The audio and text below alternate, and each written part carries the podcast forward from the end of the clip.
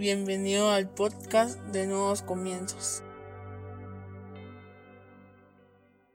Bienvenidos sean todos y cada uno de ustedes una vez más a Nuevos Comienzos. Qué alegría tenerlos con nosotros este día. Hoy vamos a hablar sobre los motores de la deuda. Para eso yo te voy a invitar a que vayas a tu Biblia y que busques Hebreo 13, 5 en la nueva versión internacional. Hebreos 13, 5 en la nueva versión internacional dice, manténganse libres del amor al dinero y conténtense con lo que tienen, porque Dios ha dicho, nunca te dejaré, jamás te abandonaré. Te voy a invitar a que cierres tus ojos, vamos a orar. Señor, te damos gracias por el privilegio que nos das de aprender de tu palabra. Te pedimos que hables a nuestra vida, a nuestra mente, a nuestro corazón, a nuestro espíritu, que renueves nuestros pensamientos, que nos permitas comprender a cabalidad todo lo que tú quieres enseñarnos este día. Pero sobre todo, que lo que hoy aprendamos lo podamos llevar a la práctica por medio de obras en nuestra vida diaria, para así no solo ser oidores de tu palabra, sino hacedores de la misma en el nombre poderoso de Jesucristo. Amén y amén. Como te digo, hoy vamos a hablar sobre los motores de la deuda. Todo este mes vamos a estar hablando sobre la economía. Pero antes de comenzar a hablar sobre la prosperidad, sobre cómo ahorrar, sobre cómo crecer económicamente, debemos de hablar de aquello que más afecta nuestro crecimiento económico y eso es la deuda y por lo tanto debemos de hablar lo que motiva la deuda. Y de eso es de lo que yo te quiero hablar este día, de esos motores que han provocado que tú te endeudes o que provocan que las personas se endeuden hoy en día. He sacado algunos puntos a los que llamo motores y los voy a decir en diferente orden, no porque tenga uno más importancia que el otro, sino porque así los fui trabajando. Cualquiera de estos que tú reconozcas, debes de apartarlo de tu vida inmediatamente, porque si no, si aún no estás endeudado, vas a terminar endeudado. Y si ya estás endeudado, tú no sales de esa deuda a causa de que tienes alguno de estos motores. Así que comencemos. El primer motor de deuda es la insatisfacción de quién eres. Y este se deriva en muchas cosas. Y por eso comencé con este versículo como base. Manténganse libres del amor al dinero y conténtense con lo que tienen, porque Dios ha dicho, nunca te dejaré, jamás te abandonaré. La insatisfacción de quién eres. Cuando tú no estás satisfecho con quién tú eres, tú comienzas a pagar para ser otra persona. Tú comienzas a gastar para ser otra persona. Y cuando tú sigues con esa insatisfacción, comienzas a gastar y a pagar más de lo que tú produces. Y eso provoca que tarde o temprano te vayas a endeudar. Así como te lo estoy diciendo. Porque tú no te contentas con lo que tienes, sino todo lo contrario. Parece que tú anhelas lo que otros tienen. Y por eso te digo, no, no estás satisfecho con la persona que hoy en día tú eres. Yo no estoy diciendo que tú no tienes anhelos y que tú no vas a tener anhelos, ni metas, ni convicciones, sino que todo tiene un proceso. Yo no digo que tú no vas a poder comprar un carro. Yo no digo que tú no vas a poder comprar una casa. Pero hay un proceso, hay un crecimiento tanto personal profesional, de madurez y también económico. Pero si tú sales a la calle inconforme por el lugar en el que hoy tú vives, siendo malagradecido y envidiando a tu vecino por la casa que él tiene, por el carro que él maneja, entonces tú eres una persona que no está conforme con quien eres y vas a hacer todo lo posible por parecerte a tu vecino. Y luego vas a hacer todo lo posible por rebasar a tu vecino, no tomando en cuenta las consecuencias que eso trae. Recuerdo yo perfectamente que llegaban empresarios a la, a la, empresa a visitarnos y alguna vez me invitaron a ir a almorzar y de repente un señor como de 60 años, en ese entonces yo tenía como 20, me subió en un carro convertible. Y mira, cuando yo me bajé, comencé a hablar con un amigo y le decía, ¿cómo me da de rabia no poder comprarme ese convertible? Pero este amigo, muy sabio, me dijo algo. ¿Cuántos años tenés? Y le dije, 20. Y él me dijo, ¿cuántos tiene ese empresario? Como 60, un poquito más. Entonces, ¿dónde está la envidia? Me decía.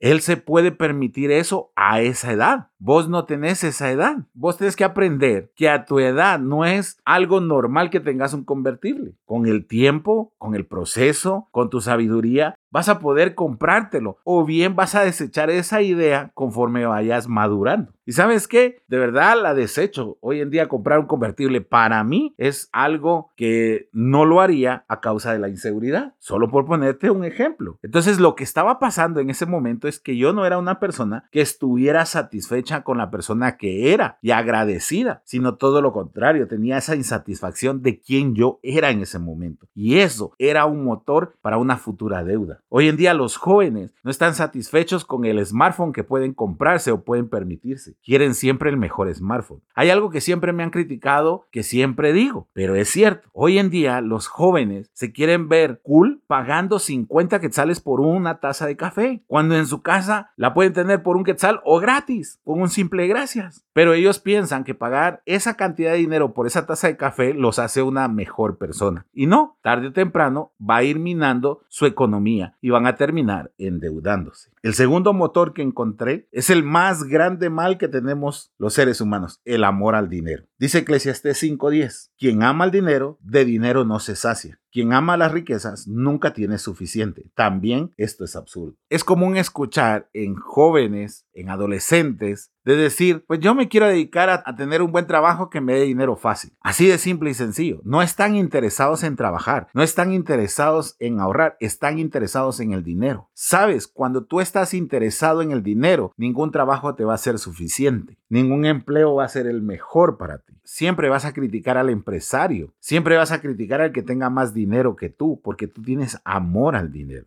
Escucha esto, cuando tú tienes amor al dinero es cuando tú trabajas para el dinero. Pero cuando tú tienes amor por el trabajo, tú haces que el dinero trabaje para ti. Interesante, ¿verdad? Por eso me llama la atención muchísimo que de todos los empresarios multimillonarios que conozco, ninguno tiene un carro así llamativo, sino todo lo contrario. Saben que invertir adecuadamente es lo mejor, porque ellos siempre hacen trabajar el dinero para ellos. Somos los que tenemos esta mentalidad de endeudarnos, los que siempre trabajamos para el dinero. Si tú amas el dinero, vas a trabajar para él. ¿Cómo así, Max? Si tú amas el dinero, te vas a endeudar. Y cuando tú te endeudas, tú dejas de trabajar para ti y comienzas a trabajar para el dinero que debes. Es interesante. Por eso es que no debemos de tenerle amor al dinero. Yo no estoy diciendo que el dinero es malo, no lo estoy diciendo. Estoy diciendo que es malo poner sentimientos en el dinero. Eso es lo malo. Cuando tú amas el dinero, tú lo quieres presumir. Y si tú quieres presumir el dinero, seguramente vas a ocultar tu deuda. Escucha lo que te estoy diciendo. Por eso, como dice el libro de Eclesiastés, eso es absurdo. Porque nunca nos vamos a saciar si amamos el dinero.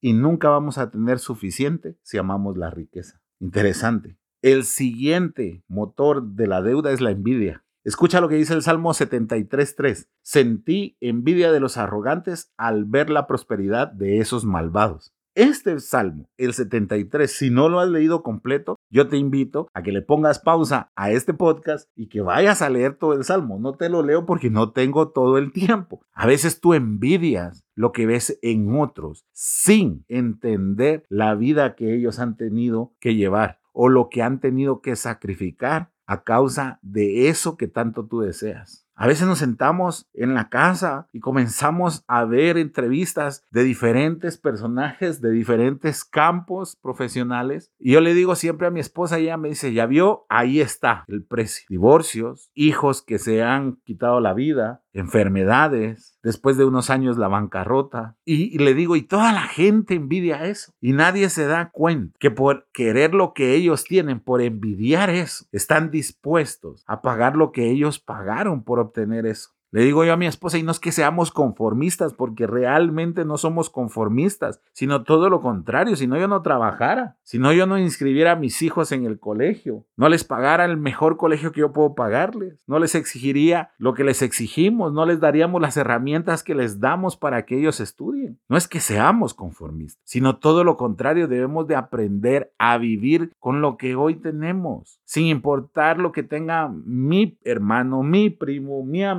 mi vecino, mi pastor, mi amigo, mi hermano que se sienta a la par en la iglesia, mi conocido, mi jefe. Esta historia la he contado. Cuando vivía en la casa de mi mamá, siempre que llovía, se entraba el agua. Siempre. Yo no tengo idea de lo que era un invierno sin gotera. Siempre. Llegó a tal punto que yo comencé a sentir envidia cuando yo comencé a visitar la casa de los socios de mi jefe, de los empresarios que me mandaban a traer a otros países. Y yo no me sentía cómodo viviendo con mi mamá. No porque yo no quisiera vivir con ella, sino por la casa que nosotros teníamos. Me enojaba que para pasar el patio y llegar a nuestros cuartos, tenía que ir evitando que me cayera una gota de agua. Me molestaba en gran manera. ¿Y sabes qué fue lo que pasó? Dios me dio una gran lección, porque yo empecé a caer en esa envidia y estaba a punto de endeudarme. Y me mandaron a traer de un país que yo nunca imaginé que me iban a mandar a traer, que es Haití. Y sabes, cuando yo fui a vivir lo que esas personas vivían en su país, la manera en la que tenían sus casas, yo regresé agradecido por la mansión que nosotros teníamos con mi mamá. ¿Sabes qué es la envidia? El no ver las cosas desde la perspectiva correcta. Cuando tú ves las cosas desde la perspectiva incorrecta, comienzas a sentir envidia. Pero cuando tú ves las cosas desde la perspectiva correcta, en lugar de tener envidia, sientes agradecimiento. Si tú vas por ese camino, desafortunadamente tarde o temprano te vas a endeudar o te endeudaste a causa de una envidia. El siguiente motor, yo sé que este no les va a gustar y tal vez van a molestarse con lo que voy a decir. El siguiente motor de las deudas son las amistades. Proverbios 17, 18 dice, el que es imprudente se compromete por otros y sale feador de su prójimo. No has tenido amigos que te dicen, préstame. Ah, la invítame. Hoy pagaron, va. Hoy te toca invitar. No has tenido amigos que te digan que agarrado sos. Nunca se te cae nada. ¿Cuándo te vamos a ver algo? ¿No has tenido amigos así? O amigos que llegan y te dicen, ¿por qué no lo sacas con tu tarjeta? Yo te lo pago, hombre. Por eso somos brothers, somos carnales, somos amigos, hombre. Somos comadres, somos uña y mugre. Págalo, yo te lo voy pagando. Mira lo que dice la Biblia. El que es imprudente se compromete por otros y sale fiador de su prójimo. Por eso te digo, el siguiente motor son las amistades. ¿Qué tipo de amigos tienes? ¿Qué amistades tienes? Aquel que te está esperando para que lo invites siempre. Aquel que siempre está viendo qué obtiene de ti. Aquel que siempre está dispuesto a disponer de tu sueldo y no del de él.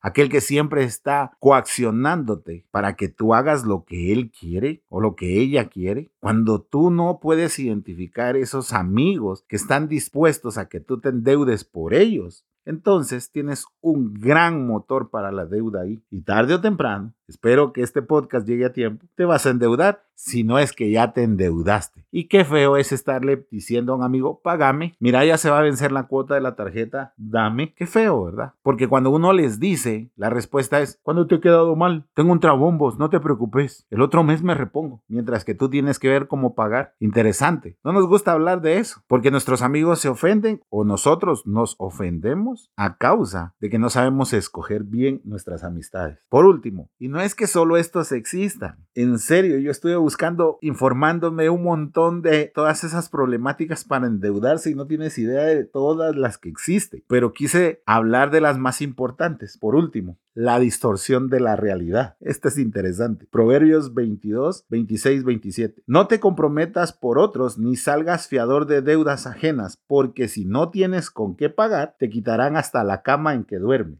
Interesante, porque si no tienes con qué pagar, te quitarán hasta la cama en que duermes. Tenemos una distorsión de la realidad y una capacidad para distorsionar la realidad increíble. Sí puedo pagar. Yo calculo que bien. Yo, yo digo que tal vez sí, con fe, con fe. Dios sabe que me va a meter a una deuda. Él, él me va a ayudar. Él es mi pronta ayuda. Distorsión de la realidad. Max, pero es que hay que tener fe. No. La fe es la certeza y la convicción de lo que se espera, no del compromiso al que yo me metí y necesito que Dios me saque eso es diferente, ¿verdad? Entonces, la distorsión de la realidad es querer ayudar a todo mundo, querer comprar de todo sin que yo tenga los fondos necesarios. Pero como yo tengo una distorsión de la realidad, yo creo que tengo esos fondos. Y hay uno peor, yo creo que puedo conseguir esos fondos. Eso es la distorsión de la realidad. Y por eso es que cuando te llaman de las tarjetas, cuando te llaman del banco, siempre empiezan con una frase, por su buen récord crediticio, porque que usted es un excelente cliente, automáticamente te sacaron de tu realidad para envolverte en la distorsión de la realidad de ellos. Aunque tú le debas a otra tarjeta, te llaman de otra para decir por su buen récord crediticio. Y tú estás viendo cómo pagar esa única tarjeta que tienes y caes en la distorsión de la realidad de agarrar otra tarjeta, de agarrar otro préstamo. ¿Sabes cuál es otra distorsión de la realidad de los cristianos que a mí me da risa? Ah, Dios sabía que necesitaba y me dieron un extra financiamiento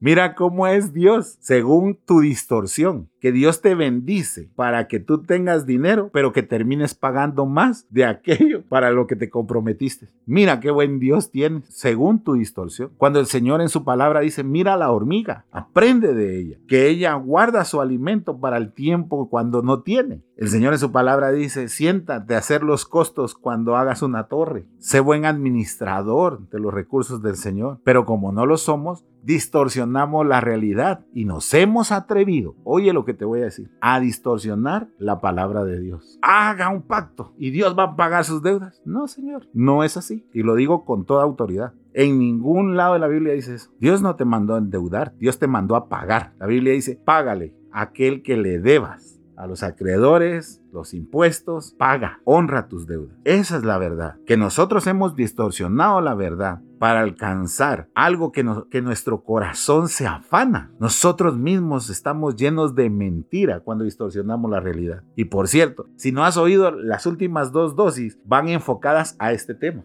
Porque para que tú tengas un motor de deuda, primero debes de mentir y luego debes de estar afanado para cometer el error de endeudarte. Así que si tú reconoces alguno de estos motores, ¿qué estás esperando para sacarlo de tu vida? Tú me vas a decir, Max, es que para vos es fácil. No, también para nosotros fue difícil. Yo ya te conté. Tuvimos siete años peleando nosotros por salir de nuestras deudas. Y bendito sea el Señor que nos ha dado la guía de trabajar, esforzarnos para poder salir de esas deudas. Y salimos, bendito sea Dios. No es fácil porque todo el tiempo la sociedad te está bombardeando para que tú sientas envidia de los demás, para que tú escojas mal a tus amigos, para que sientas que el dinero lo puede todo, para que tengas esa insatisfacción de quién eres, pero sobre todo para que distorsiones tu realidad. Como te digo, no es un mensaje de pesimismo, es tú vas a lograr las metas que te propongas, pero con trabajo, esfuerzo, ahorrando, generando ingresos. Yo soy el primero que te dice emprende, trata de mejorar, capacítate,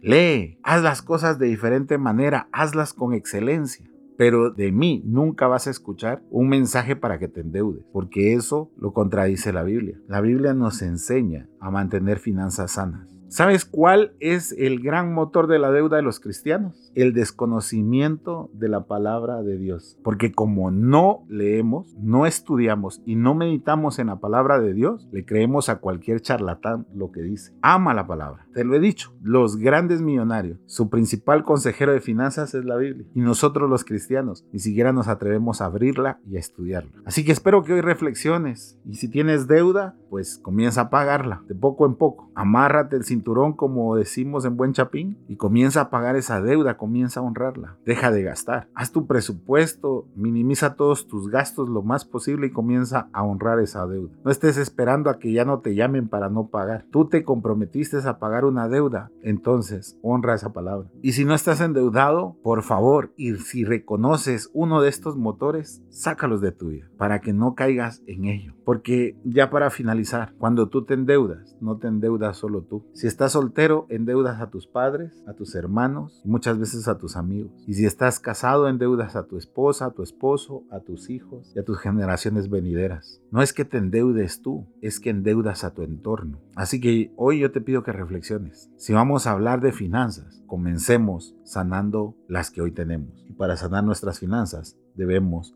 de ser personas sin deudas. Cierra tus ojos, vamos a orar. Señor, te damos gracias por este mensaje, gracias por lo que has hablado este día, Señor. Sabemos que hoy en día hay un problema con las deudas. Debemos de apartar todo aquello que está motivando a que nos endeudemos. Debemos de ser sabios con nuestras finanzas. Y si nos hemos endeudado, Señor, danos la fortaleza, la convicción, la certeza y el valor para hacer frente a esas deudas. Y con lo que nosotros hoy producimos o tenemos, podamos hacer frentes no solo a nuestros gastos, sino también a esos pagos, Señor. Para que en algún momento de este año, del próximo o de los años venideros, nosotros podamos ser personas libres de deuda. Muchas gracias Señor por esta palabra. En el nombre poderoso de Jesucristo. Amén y amén. Espero que este podcast haya sido de bendición para tu vida. Si es así, compártelo en tus redes sociales. Recuerda, todos los domingos nos reunimos en la sala número 3 de los cines de Tical Futura a partir de las 2.30. Será un placer recibirte con los brazos abiertos. Que Dios te bendiga.